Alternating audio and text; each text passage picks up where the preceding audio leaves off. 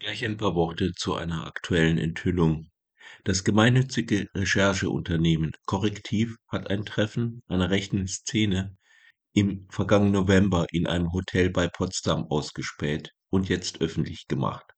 Laut Korrektiv nahmen Politikerinnen der AfD, Leute von der Werteunion, Rechtsradikale, insbesondere aus der identitären Szene, und einige Unternehmer an dem Treffen teil.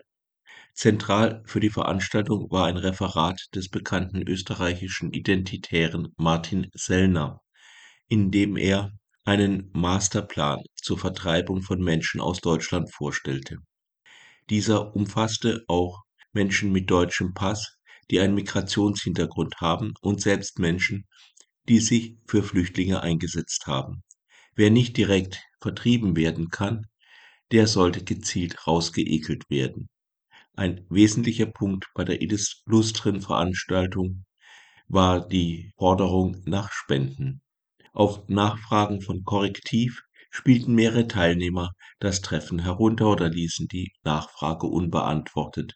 Sellner selbst hat den Inhalt seines Vortrags im Wesentlichen bestätigt. Von der AfD anwesend waren Roland Hartwig, der als rechte Hand von Alice Weidel gilt, die Bundes Tagsabgeordnete Gerrit Hui, der Fraktionsvorsitzende der AfD in Sachsen-Anhalt Ulrich Siegmund und der stellvertretende Vorsitzende im Kreis Potsdam Tim Krause. Anwesend war auch die stellvertretende Bundesvorsitzende der Werteunion Simone Baum. Die Werteunion ist ein rechter Zusammenschluss innerhalb der CDU-CSU. Vorsitzender ist der ehemalige Verfassungsschutzpräsident Hans-Georg Maaßen. Auch eine weitere Werteunionistin, Michaela Schneider, war aus Nordrhein-Westfalen angereist. Es ist fraglich, wie weit die Ergebnisse der Recherche gerichtsverwertbar sind und wie weit sie sich der AfD insgesamt juristisch anlasten lassen. Offiziell definiert die AfD als Deutsche alle Menschen mit deutschem Pass.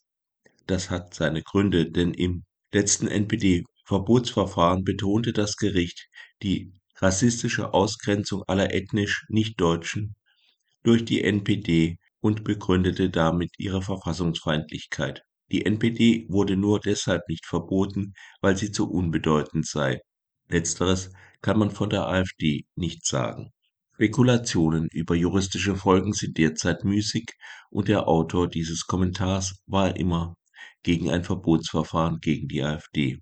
Die AfD bekäme noch mehr Aufmerksamkeit und einen Märtyrerstatus. Möglicherweise würden Leute nun aus Trotz AfD wählen.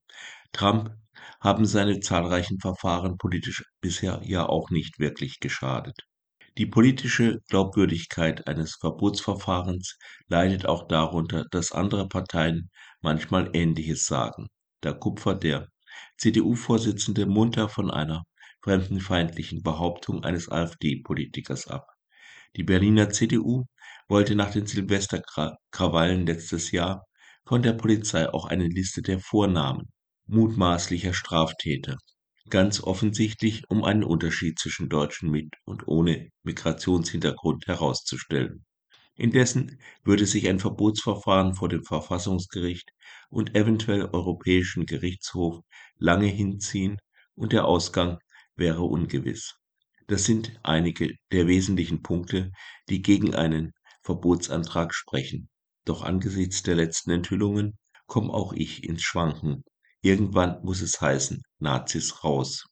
Nebenbei bemerkt, wann erklärt die CDU-CSU endlich, dass eine Mitgliedschaft in ihrer Partei mit einer Mitgliedschaft in der Werteunion unvereinbar ist?